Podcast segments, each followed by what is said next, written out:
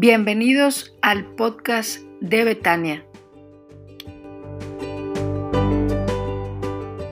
Saludar todavía a los hermanos que se han ido, ido conectando, nuestra hermana Eunice Rivera, Lolis Meléndez, Silvia Loredo, nuestra hermana Gloria Neri allá en Saltillo y también nuestro hermano Alejandro Nova que está aquí atrás pero está también en las redes sociales. Dios me lo bendiga, hermano. Está dobleteando e inflando las estadísticas. Gracias al Señor. Está con su esposa, hermanos. Ellos tenían mucho que no les veíamos. Bienvenidos, hermanos. Qué gozo tenerles nuevamente con nosotros. Gracias al Señor. Vamos a abrir la palabra del Señor en Hechos 16, versículos del 6 al 10. Por favor, hermanos, abra su Biblia ahí. Hechos, el libro de Hechos de los Apóstoles, capítulo 16. Vamos a leer los versículos del 6 al 10. Por favor, abran su Biblia ahí. Dice la palabra del Señor, luego Pablo y Silas viajaron por la región de Frigia y Galacia, porque el Espíritu Santo les había impedido que predicaran la palabra en la provincia de Asia en ese tiempo. Luego al llegar a los límites de Conmisia, se dirigieron al norte hacia la provincia de Bitinia. Pero de nuevo el Espíritu de Jesús no les permitió ir allí. Así que siguieron su viaje por Misia hasta el puerto de Troas. Esa noche Pablo tuvo una visión. Puesto de pie un hombre de Macedonia, al norte de Grecia, le rogaba, ven aquí a Macedonia y ayúdanos. Entonces decidimos salir de inmediato hacia Macedonia, después de haber llegado a la conclusión de que Dios nos llamaba a predicar la buena noticia allí. Hasta ahí voy a leer, hermanos. Vamos a orar al Señor. Padre, gracias por este tiempo que nos das, por la bendición de estar juntos, la oportunidad de celebrar lo bueno, lo grande y lo maravilloso que eres. Padre, quiero suplicarte, Señor, que hables a nuestros corazones, que tu voz se escuche con poder en este lugar. Señor, que los que aquí estamos podamos escucharte y podamos ser sensibles a lo que quieres. Quiero pedirte, Señor, que sean gratos los dichos de mi boca y la meditación de mi corazón delante de ti. En Cristo Jesús. Amén. Hermanos, estamos llegando casi, todavía no cerramos, pero vamos ya a casi a cerrar esta serie de mensajes que titulé Dios está más cerca de lo que crees. Y hemos venido pensando en esto que Dios está haciendo, siempre está trabajando y nuestra labor es percibir que Él está ahí.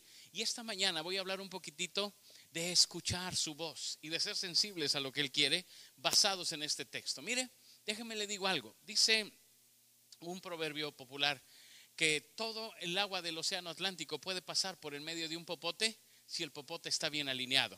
Y es cierto, hermano, si el popote se alinea, pues el, el, agua fluye sin problemas. El asunto es cuando no se alinea a la corriente, pues entonces va dando tumbos por ahí. Lo mismo nos pasa a nosotros. Si estamos alineados al propósito de Dios, a lo que Él va diciendo cada día, entonces el poder del Señor fluye. Pero si no, y no me refiero a cosas raras, simplemente que vivamos la vida abundante y disfrutemos de lo que Dios hace. Pero si no estamos así, entonces se vuelve un problema la vida. Mire, si usted sabe de electricidad, sabe que hay interruptores y hay transmisores, hay, hay, dispositivos que permiten que el flujo eléctrico pase pero hay otros que impiden que pase. Y el más sencillo es el apagador, ¿no? El apagador que tiene en casa, pues si usted le pica, interrumpe el flujo eléctrico y entonces se apaga el foco. A simple vista, hermano, no le estoy dando una clase de física, porque eso sí ya lo cobraría yo, ¿verdad? Pero a simple, a simple vista así sería.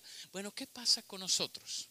Nosotros permitimos que la obra de Dios, su poder maravilloso, pase por el medio de nosotros y llegue hasta otras personas o se interrumpe el paso en nosotros. Quiero que pensemos en eso.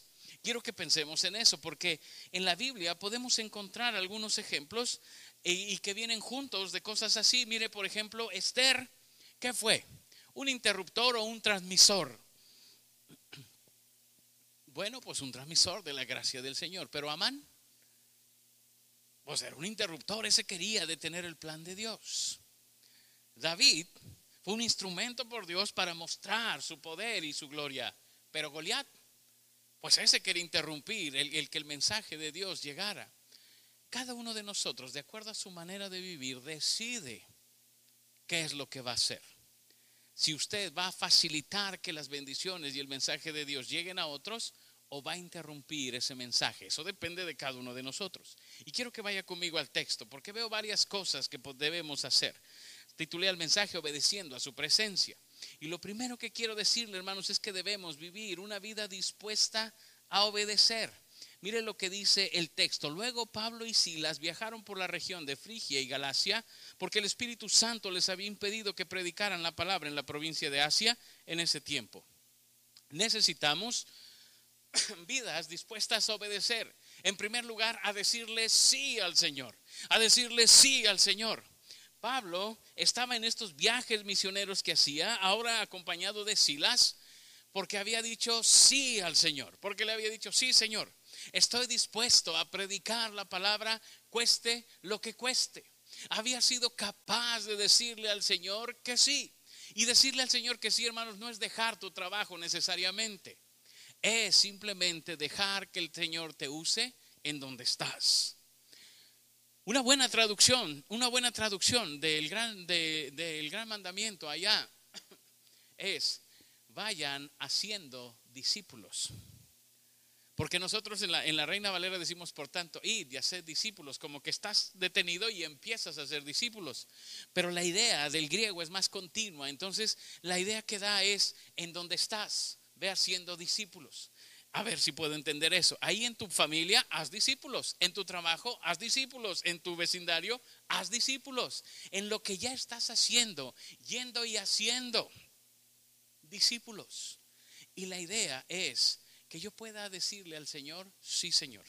En este trabajo donde estoy, que no es fácil porque ningún trabajo es fácil, no, porque el jefe siempre es el jefe. ¿Y cómo es el jefe? No lo diga, no lo diga porque estamos transmitiendo, no se vaya a quemar nacionalmente, pero pues siempre hay un jefe difícil, ¿o no? A menos que tú seas el jefe. Si tú eres el jefe vas a decir, no, no es cierto, pero si no eres el jefe vas a decir, sí. O siempre hay un compañero difícil, ¿o no? Siempre hay de eso. Pero ahí nos mandó el Señor a ser discípulos. En la familia donde estás, en toda familia, hay gente buena y gente más buena, más buena que los otros, ¿verdad? No quiero hablar mal de su familia, pero en toda, toda familia hay una oveja negra, ¿sí o no? O tú eres la oveja negra. Porque si dices, no, no es cierto, pues es que a lo mejor eres tú, por eso ni cuenta te has dado. Pero en todos lados pues ahí en esa familia el Señor te ha mandado a ser discípulos. Oiga, ahí donde vive hay vecinos complicados, ¿o no? ¿O todos me tocaron a mí? Hay vecinos complicados, pero ahí te mandó el Señor a ser discípulos. Haciendo discípulos donde quiera que estés. Eso es decirle sí al Señor. Es decirle sí, Señor, lo que quieras, cuando quieras, como quieras. Así es como se obedece y se le dice sí al Señor. Y Pablo y Silas estaban en ese proceso de decirle sí al Señor. Le habían dicho que sí y andaban viajando. Y hermanos, no es tan glamoroso como nosotros viajamos hoy en día. Porque ellos no viajaban como nosotros viajamos. No había aviones. Hermano, usted estaría desempleado. No había camiones. Lo más alto en tecnología, ¿qué cree que era? El barco. Y de acuerdo a los historiadores, el 50% de los barcos que zarpaban no regresaban. O sea, la mitad se ahogaban. ¿Qué le parece? Que el próximo vuelo que vaya a tomar, la aerolínea de su preferencia le diga, están bien baratos nuestros vuelos, pero la mitad de nuestros aviones se caen. ¿Se sube o no se sube? No, pues en bicicleta. Vámonos, no que voy a andarme subiendo. Pues Pablo y Silas en esas condiciones andaban. Porque le dijeron al Señor, sí. Y hermanos, estamos aquí para ser transmisores de la gracia de Dios, conductores de su gracia, para que la gracia del Señor y las bendiciones y el mensaje de Dios fluya a través de nuestras vidas. Déjame hacerte una pregunta. Ahí donde te desenvuelves en tu vida cotidiana, ¿saben que eres creyente? ¿Saben por qué les dijiste o porque te cacharon? Porque de pronto un día vamos a comer y tú cerraste tus ojitos y te vieron y dije, ah, eres cristiano. No me lo hubiera imaginado. Oiga, qué terrible. Que no me imaginaba que eras creyente. Cuando te, le dices sí al Señor, es porque estás dispuesto a que todos vean su gloria en tu vida. Cueste lo que cueste. Eso es decirle sí al Señor. Y a veces tendremos que hacerlo, hermanos. Aceptar el sí de Dios y decirle, sí, Señor, yo voy a hacer lo que tú quieres. Pero también una vida dispuesta a obedecer tiene que estar dispuesta a escuchar el no de Dios. Mire lo que dice el texto. dice, el Espíritu les había impedido que predicaran en la provincia de Asia en ese tiempo. Obedecer a Dios no solamente implica aceptar el sí, porque eso es maravilloso. Le pides a Dios una petición y te dice sí, y eso es maravilloso. Pero ¿qué pasa si Dios te dice no? ¿Nota el texto? Le había dicho a Pablo y a Silas, no van a ir a esa provincia. ¿Por qué? Porque no está dentro de mis planes. Y si lee más adelante el texto, más adelante les vuelve a decir, no. ¿Y qué cree que hacen estos dos hombres? Obedecen. Y dicen, si Dios dijo no, es no. Y no voy ahí. Igualito que hicimos nosotros con nuestros papás. ¿A poco no? Siempre que su papá le dijo que no, usted obedeció, ¿o no es cierto? Sí, se les nota en la cara, hermanos, con todo y cubrebocas se ve que mintieron. No, porque a nosotros nos dicen no y es un desafío para hacerlo. El, que nos prohíban algo es un desafío para hacerlo. Si no, pregúnteme a mí. ¿Qué dice la, la nutrióloga? Usted debe delimitar los azúcares. Y yo los limito. Ah, no crea que no, sí los limito. Pero siempre anda uno con eso. Porque cuando te dicen no puedes comer pastelillos y esas cosas, es cuando más se te antojan. ¿O no es cierto, hermanos? Bueno, yo sé que muchos de ustedes no han estado a dieta porque no lo necesitan, pero, pero es cierto. Oiga, el gansito cuando yo era niño era muy bueno, ahorita es horrible. Pero apenas te prohíben los azúcares, se te antoja. Y sabes que está horrendo. Pues, ay, ¿cómo se me antoja un gansito? Y, luego vas a la panadería y todo parece suculento, hasta el bolillo. No, porque te dijeron que no. Entonces eso se antoja más, ¿o no es cierto? Le dicen, no, usted debe de, lo que sí puede es comer verduras. ¿Y qué siente cuando ve las verduras? ¿No habrá verduras más animales que esas? No, uno quisiera que la carne fuera verdura, pero no conocí un hermano hace tiempo que se hizo análisis y le dije, oye hermano, ¿cómo salió de sus análisis? Y me dijo, más o menos, pastor, me encontraron sangre en el ácido úrico.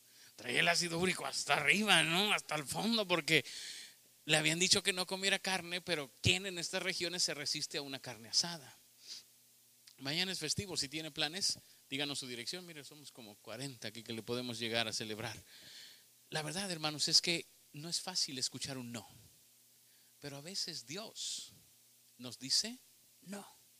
Y así como estuve dispuesto a oír el sí y obedecer, tengo que estar dispuesto a oír el no y obedecer también. Y si Dios dice no, yo debo de decir, está bien Señor, espero, espero en ti. No nos gusta escuchar el no. Tengo análisis médicos y no me gusta escuchar un no de Dios, o sí, o sí le gusta salir mal en sus análisis. Tengo que esperar en Dios, aunque la respuesta no sea la que yo buscaba. Aunque lo que Dios me pide no sea fácil de obedecer, pero si estoy consciente de su presencia, tengo que estar listo a escuchar el no. A veces le pedimos al Señor y pedimos y pedimos y tengo una petición y Señor, por favor, por favor, y Dios dice, no. Hace poco veíamos el texto, ¿no? Te basta saber que te amo. No te voy a conceder eso. Y, Pablo y Silas estaban dispuestos a decir, está bien, Señor, gracias. Oiga, hermano, ¿qué tanto está usted dispuesto a escuchar un no de Dios y quedarse conforme?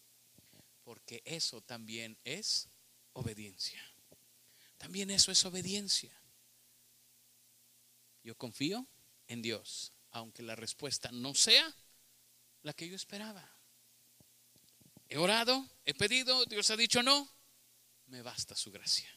Sé que me ama, me quedo en paz. Necesito aprender a obedecer, sea la respuesta de Dios sí o sea la respuesta de Dios no. Pero yo sé que Él está conmigo, que Él me sostiene, que Él me ayuda y que no me va a dejar. Y con eso tengo. Amén, hermanos. sabía que lo iban a decir, por eso se los forcé un poquitito. Segunda cosa que quiero decirles debo de estar, tener una vida dispuesta a servir. dispuesta a servir. Mire, el texto dice, luego al llegar a los límites de Misia, se dirigieron al norte, hacia la provincia de Bitinia. Pero de nuevo el Espíritu de Jesús no les permitió ir allá. Así que siguieron su viaje por Misia hasta el puerto de Troas, hasta el puerto de Troas. Dos cosas quiero decirle aquí. Debo estar dispuesto a servir en todo momento. Ellos querían ir a ciertos lugares y el Espíritu les decía no, y llegaban a otros lugares. Y tendrían que estar ahí, pero dispuestos a servir. No de mala gana, no inconformes, no quejándose, sino diciendo, sí Señor, si tú quieres que estemos aquí, estamos dispuestos a hacer lo que sea necesario para servirte. Y hermanos, esta es una disposición que debemos tener nosotros. Mire, este fin de semana es puente largo, le dice, ¿no? Gracias a Dios por la vida de Benito Juárez que nació y que nos dan su, cumpleaños de descanso. Ahora, ¿cuántos de ustedes quisieran haber salido de vacaciones? Porque hay algo, gracias a Dios, hay gente sincera que está levantando su mano y veo hasta lágrimas en sus ojos. Pero bueno, no pudimos salir. Dice la gente, no tengo para quedarme, menos para salir, ¿verdad? Pues entonces aquí estamos. Hay algunos que sí lo pudieron hacer porque vemos que no están aquí, pero hubiéramos querido salir. Ya me quedé, no pude salir por la razón que sea. Pues ahora disfruto el tiempo y sirvo y permito que la bendición de Dios llegue a otros. No sé si me explico. Y no me la paso quejándome, diciendo, ah, pues yo debería de estar en Cancún.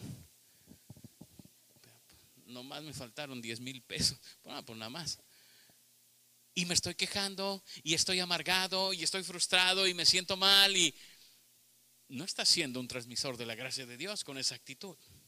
Bueno, ya me quedé, ¿qué hago aquí? ¿Cómo te sirvo, Señor? Y quiero que piensen esto, hermanos. Nosotros los creyentes en Cristo Jesús, lo comenté hace rato en la clase ahí arriba, deberíamos de vivir con la actitud de decir, Señor, ¿qué quieres que haga en estas circunstancias? ¿No pude salir de vacaciones? ¿Qué quieres que haga aquí? ¿Cómo te glorifico en estas circunstancias en las que estoy? Si me contesta que sí, qué maravilloso. Si me contesta que no, Señor, ¿qué quieres que aprenda en esto? ¿Cómo quieres que te sirva en medio de estas circunstancias? ¿Qué quieres que haga por ti? Necesitamos aprender, hermanos, a servir en todo momento y en toda circunstancia, que es lo siguiente que quiero decirle. Necesitamos aprender que en cualquier momento yo debo de estar dispuesto a decirle, Señor, ¿qué quieres que haga aquí? Ya les he platicado yo he aprendido esto de mi mamá. Mi mamá tiene mucho este espíritu de servicio. Alguna vez limpiando una ventana de su casa se cayó y se fracturó el brazo. Entonces eh, estaba hospitalizada, la tendrían que operar y yo viajé para verla, pero no le avisé. Sino que yo llegué al hospital y le hablé y le dije, ¿cómo estás? Bien, pues aquí esperando a que me opere y no sé qué. Y yo iba hablando con ella en lo que subía al lugar donde ella estaba. Y entonces, este, cuando entro al cuarto, yo iba hablando con ella por teléfono y entonces me ve y cuelga y me dice, ay, me espantaste, yo pensé que estabas en tu casa. Le digo, pues era para darte una sorpresa. Dice, qué bueno que viniste, necesito que me ayudes. Y pues un enfermo siempre va a necesitar que le ayuden. Y le dije, sí, ¿qué quieres que haga? Ora por la señora de aquí al lado, porque estuve hablando con ella y necesita que ores por ella. Y luego te sigues con la otra y la otra y luego le das la vuelta así. Y eran como ocho, las tres de este lado y las cuatro de allá y ella eran las ocho que estaban en esa sala. Y oye, pero vine a verte a ti. Luego vienes conmigo. Primero ora con ellas. Así es que me mandó a orar con ellas y a presentarme. Soy el hijo de la señora que está hasta allá. Y soy pastor y quien me permite orar. Y oré por las siete que estaban ahí. Y me dijo, qué lástima que no viniste ayer porque había otro. O sea, mi mamá me hubiera mandado orar por los 400 camas del hospital. Porque ella entendía que si estaba en el hospital, había que decirle, Señor, ¿qué quieres que haga aquí? ¿cómo te sirvo en esta circunstancia en la que estoy? Pablo y Silas oían el no del Espíritu, pero en el lugar donde estaban servían. Y decían, Señor, ¿qué quieres que haga aquí? Y hermanos, esa es la actitud que se espera de los hijos de Dios, que saben que Dios está cerca, que Dios está obrando, que Dios está haciendo alrededor nuestro. Entonces, Señor, ¿qué quieres que haga? Ya estoy en este hospital, ¿qué quieres que haga aquí? ya estoy en esta circunstancia, ¿qué quieres que haga aquí? Ya me pusiste en este lugar, ¿cómo te sirvo aquí?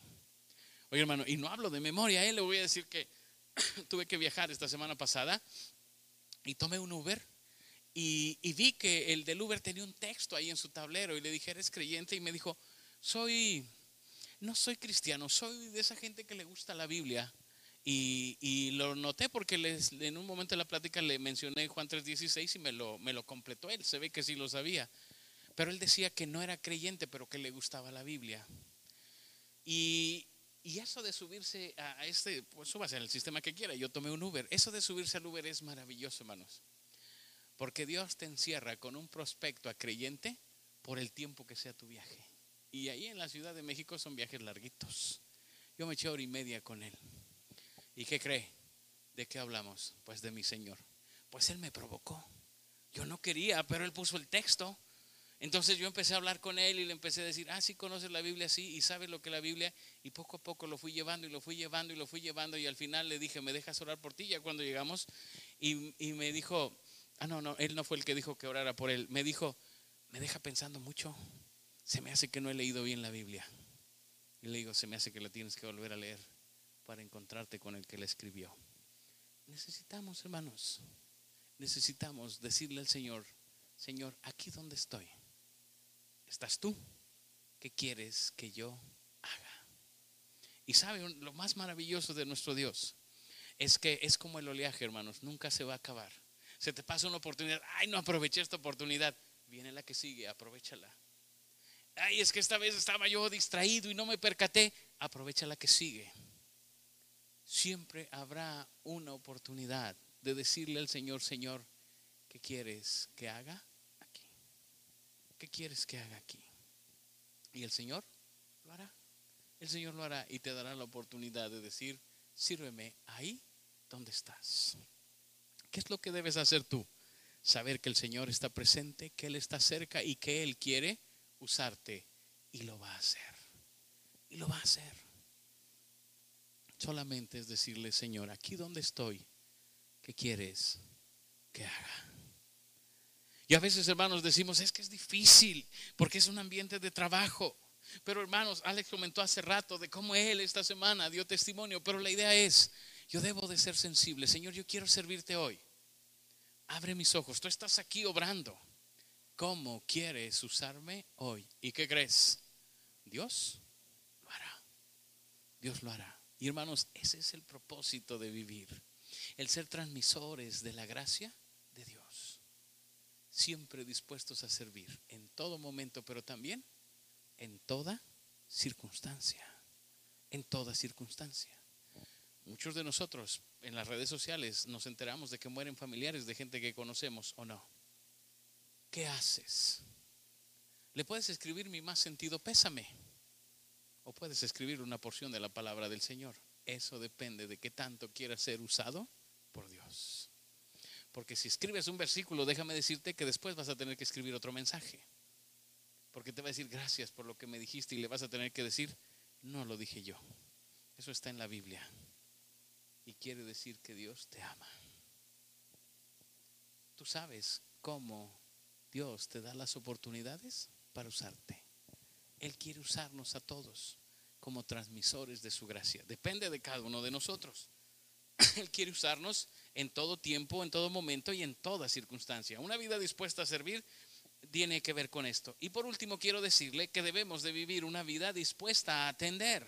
Atender. Mire, dice, esa noche Pablo tuvo una visión. Puesto de pie un hombre de Macedonia, al norte de Grecia, le rogaba, ven aquí a Macedonia y ayúdanos. ¿Cómo nos habla Dios, hermanos? Pablo tuvo una visión. Pablo tuvo una visión y, Dios le habló así. ¿Dios podría hablarnos en visión? Sí, sí podría hacerlo, pero hay métodos este, muy confiables, porque a veces decimos, ay, pastores, que yo soñé. Ay, hermanos, pero a veces el sueño depende más de lo que cenaste que de lo que Dios quiere, ¿o no? ¿O no es cierto, hermanos? Cuando cena muy pesado, ¿no tiene pesadillas? ¿Ustedes no? Ay, pues ayúdenme. Yo, yo ya tengo que cenar puras verduras para soñar bonito. Porque si cenas mucho, sueñas cosas raras. O si tienes un problema, sueñas esas cosas. O no, hermano, no le pasa eso, que el sueño tiene que ver con muchas cosas que vivimos. Y eso tiene una explicación allá psicológica. No voy a hablar de eso. Pero Dios nos habla por la Biblia, por la oración, por la iglesia. Ahí es donde Dios habla. Fíjese, una vez un hermano llegó y me dijo, oiga, pastor, yo quiero, tuve un sueño y no lo sé interpretar y quiero que me ayude. Pero no sé de qué me dio cara, hermanos, porque pues si él no entendía su sueño, pues yo menos, ¿verdad? Pero él tenía dos hijos y uno de ellos era súper consentido, era consentidísimo y el otro era medio despreciado por él, por no decir que bien despreciado por él. Y entonces me dice, fíjese que soñé que mi hijo, el consentido, estaba sentado así junto a la ventana y de pronto un haz de luz entraba por la ventana y lo iluminaba así y se veía el radiante y todo. Pero mi otro hijo estaba en el lado oscuro del cuarto y no se acercaba. ¿Qué querrá decir eso? Ay, man, no necesito ser José para interpretarle ese sueño, ¿no? Lo que quería decir que este lo quieres y este no. Eso es lo que estás diciéndome, pero ya, ya ve cómo los sueños tienen que ver más con lo que yo quiero que con lo que Dios quiere. Pero la Biblia sí habla clarito de lo que Dios quiere. Necesitamos atender a la voz del Señor. Dios habla a través de la oración. Lo más importante de la oración no es lo que le digo a Dios, es lo que Dios responde a mi oración. Y Dios habla a través de eso. Dios habla a través de la iglesia. Cuando yo veo una necesidad, es una oportunidad que Dios me da de servir. Él está hablando constantemente. Necesito yo estar atento a su voz.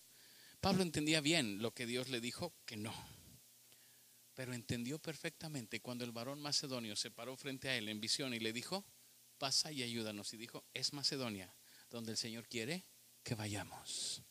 Hermanos, necesitamos estar atentos a la voz del Señor.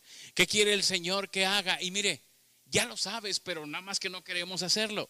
Si tienes problemas con alguien, ¿qué quiere el Señor que haga? Porque los arregles, que los arregles. ¿A poco no sabía eso? Y más si es tu esposo o tu esposa. No, si tienes problemas con esa persona, pues arréglalos. ¿Qué es lo que el Señor quiere que haga? Mañana. Bueno, si es día de descanso, curiosamente, mañana si es día de descanso, ¿qué crees que quieres que haga? Que descanses, que descanses. Ahora sí dijeron amén. En otras cosas no dijeron amén, pero en esta sí dijeron amén. Si mañana es festivo, ¿qué crees que quieres? Pues que descanses, que pases tiempo con la familia. Alguien me ha dicho, oiga pastor, ¿y las actividades del domingo en la tarde? No hay, hermano, porque la actividad de la tarde es que adore a Dios en familia que se junten, que se gocen. Eso también es alabanza al Señor. Eso también agrada a Dios. Que lo hagas, que disfrutes de la bendición del Señor. Pero cuando es día laboral, ¿qué crees que quiere el Señor que hagas? Que vayas al trabajo y seas luz a los que están ahí. Sí, que trabajes. Pues, ¿qué les digo, hermano? ¿Qué les digo? Que trabajes y seas luz ahí donde Él te ha puesto. Él está hablando siempre. Te voy a dar un tip para que sepas cuándo hablar de temas espirituales con la gente. ¿Cuándo es que el Señor me está dando la oportunidad de compartir mi fe? Cuando la otra persona toque los temas espirituales, es la oportunidad que Dios te da. Él abrió la puerta a los temas espirituales. Ahora se aguanta. Pero si te está hablando del partido de fútbol, olvídalo. O sea, si te está hablando de fútbol, no empieces, es que Dios te ama. No te va a hacer caso. No te va a hacer caso. Pero si esa persona empieza a tocar los temas espirituales, está abriendo la puerta a una plática espiritual. Pues no les digo del chofer, él tuvo la culpa, yo no. Él tocó los temas espirituales y se aguantó. Y le di gracias a Dios por el tráfico, ¿eh? porque me tuvo que aguantar. No le quedó de otra. Hermanos, ahí está la clave. Sé un transmisor de la gracia de Dios. Mira, a veces ni siquiera tienes que decir nada. Simplemente escuchar a la persona y decirle, voy a pedir a Dios por ti. Y eres un transmisor de la gracia del Señor. Estuve en un restaurante, me levanté, pedí una cosa y la persona que me atendió me hizo plática y todo. Y al final de lo que le dije, me dijo que Dios lo bendiga. Y le dije, Dios te bendiga a ti. Y cuando me fui, era el de limpieza del restaurante. Mm, ya nos íbamos del restaurante y, me paré y me despedí de él de puñetazo y me dijo, que Dios te bendiga. Y le dije, Dios te bendiga. Oiga, qué fácil es hacerlo, ¿no? En vez de decirle suerte, bye, adiós, chao, todas las maneras que usted pueda despedirse, ¿qué tal si se despide diciéndole a la gente que Dios te bendiga? ¿Cuántos necesitan escuchar eso, hermanos? Que parece tan simple, pero que puede ser de gran bendición para alguien. Seamos transmisores de la gracia de Dios, sensibles a lo que Dios nos dice. Y si Dios te dice, está tocando un tema espiritual, habla de temas espirituales con esa persona porque lo necesita. Y si te habla de un problema, dile, voy a pedirle a Dios por ti. Si le dice voy a orar, a veces no entiende bien. Y si le dice voy a rezar, usted miente porque usted no va a rezar. Entonces dígale simplemente, le voy a pedir a Dios por ti. Pero aproveche las oportunidades que Dios le da, porque todas esas, hermanos, son varones macedonios que se paran frente a nosotros para decirnos, ayúdame. Aproveche las oportunidades que Dios le da. Y por último, hermanos, quiero decirles, y cierro con esto, hágalo con urgencia. Dice ahí eh, que un varón macedonio le dijo, ven aquí a Macedonia y ayúdanos. Entonces decidimos salir, y dice el texto que estoy leyendo, de inmediato hacia Macedonia. Necesitamos ser obedientes a la presencia del Señor. Él está cerca de nosotros, Él nos está hablando, Él nos quiere usar, pero tiene que ser inmediatamente, hermanos. Hay cosas que no pueden esperar. Aquí vemos varios padres de familia. ¿Qué siente usted cuando le pide algo a su hijo y su hijo le dice, ahorita? ¿Qué siente? El ahorita más o menos a cuánto tiempo corresponde. ¿Qué es el ahorita? ¿Un minuto? Atrás están haciendo señas muy grandes. A veces el ahorita es una semana. No. Y le dices, oye, te encargué las tortillas para la comida, pero pues era la comida del sábado pasado. Y ya, ya me lo voy. Uh. Oiga, ¿no se ha dado cuenta que a veces le decimos al Señor de la misma forma? Sí, Señor, sí voy a ser transmisor de tu gracia, sí voy a ser luz para los que están ahí, sí voy a ser nomás, espérame tantito. Igual, el ahorita y el tantito no tienen límite. ¿Sabe? Había un hermano que, que si uno le decía, nos vemos al mediodía, él me decía, no, dime una hora. Porque eso del mediodía es diferente para todos. ¿Y es cierto o no? ¿A qué horas es el mediodía? ¿A las 12? ¿A la 1? ¿A las 2? Pues eso depende de qué horas te levantaste para saber a qué horas es tu mediodía, ¿no? Quien se levanta a las 11, su mediodía anda dando por allá de las 5 de la tarde, más o menos. Entonces, es muy relativo y a veces hablamos con relatividad al Señor y le decimos, sí, Señor, sí lo voy a hacer. En algún momento voy a ser transmisor de tu gracia. Hermano, pidámosle al Señor ya que estamos seguros de que Él está cerca de nosotros y está obrando a nuestro alrededor, Señor, úsame, hazme sensible a tu voz y que yo pueda responder para ser un instrumento de tu gloria donde esté. Acuérdese, hermano, Dios ocupa toda circunstancia. Aquí estoy, Señor. ¿Qué quieres que haga? ¿De qué manera te puedo servir? Y el Señor, hermano, es maravilloso. Y siempre estará dándonos la oportunidad de servirle. Si se te pasó la oportunidad, no te preocupes, va a levantar otra. Y te va a dar la oportunidad de servirle nuevamente. Necesitamos comprender que nuestro Dios no es un Dios que nos deseche. Quizás ya tienes años en tu trabajo y nunca has hablado de Cristo. Dile, Señor, en medio de todo esto que vivo, quiero que me uses ¿Y qué crees? Él hará una nueva ola para que aproveches la oportunidad de servirle, de ser un transmisor de su gracia, de su bendición y de su mensaje. Cierre sus ojos, incline su rostro y vamos a orar al Señor. ¿Qué tan sensible ha sido a la voz del Señor? ¿Qué tan sensible ha sido a esto que hemos dicho? Él está cerca, pero también quiere usarnos.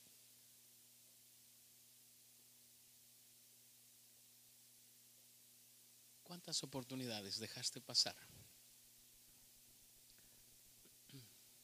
Yo quiero invitarte para que esta mañana le digamos, Señor, queremos aprovechar todas las oportunidades que me das. Que en todo lugar y toda circunstancia que yo enfrente pueda decirte, Señor, ¿qué quieres que haga yo aquí? ¿De qué manera quieres glorificarte en mi vida? ¿Qué quieres hacer? ¿Cómo quieres mostrar tu gracia en mi vida, pero también a los que están aquí conmigo? Sea en la casa, sea en el trabajo, sea en el vecindario, sea con los amigos, sea donde sea. que donde estemos podamos preguntarle, Señor, ¿cómo puedo servirte aquí? Y siempre estar dispuestos a escuchar sí o no de Dios y aceptarlo con gozo para poderle servir en la circunstancia que Él nos ponga. Pídele al Señor que levante nuevas olas alrededor de tu vida para que puedas servirle, para que puedas hacer luz a los que están en tinieblas, para que puedas ser un transmisor de su gracia.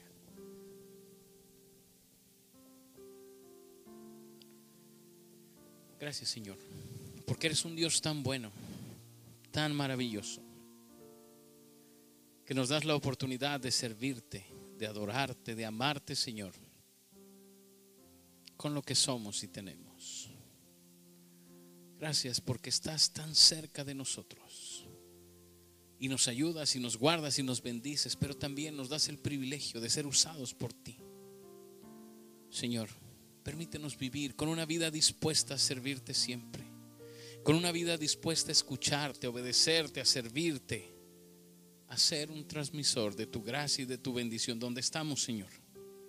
Trabajo, escuela, la casa, el vecindario, los amigos, los conocidos, los viajes, Señor, lo que sea, donde nos pongas, que podamos, Señor, responder a tu invitación.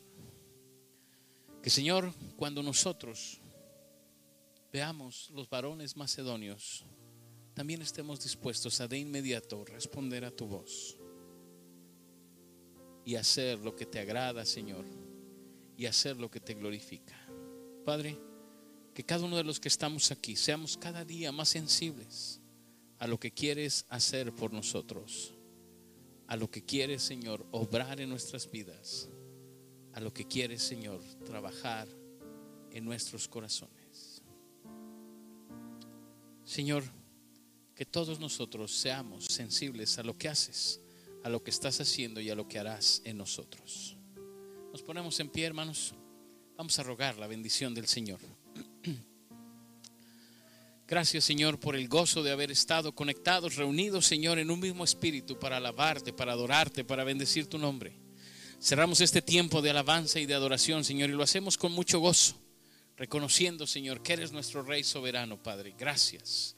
Gracias, Señor, por amarnos como lo haces, Señor. Gracias por guardarnos, bendecirnos, por estar siempre cerca de nosotros.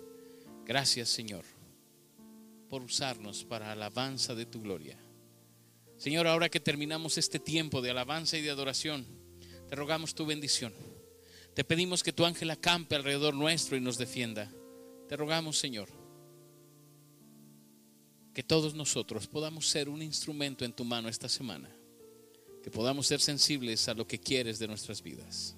Gracias Señor, gracias Padre, por todo lo que has hecho en nosotros, por lo que nos has dado esta mañana, y gracias por lo que harás con nuestras vidas y lo que nos darás en esta semana. Te alabamos, te bendecimos Señor y te damos toda la gloria y toda la honra Padre. Gracias, gracias por amarnos como nos amas en Cristo Jesús, nuestro Señor y Salvador oramos. Amén.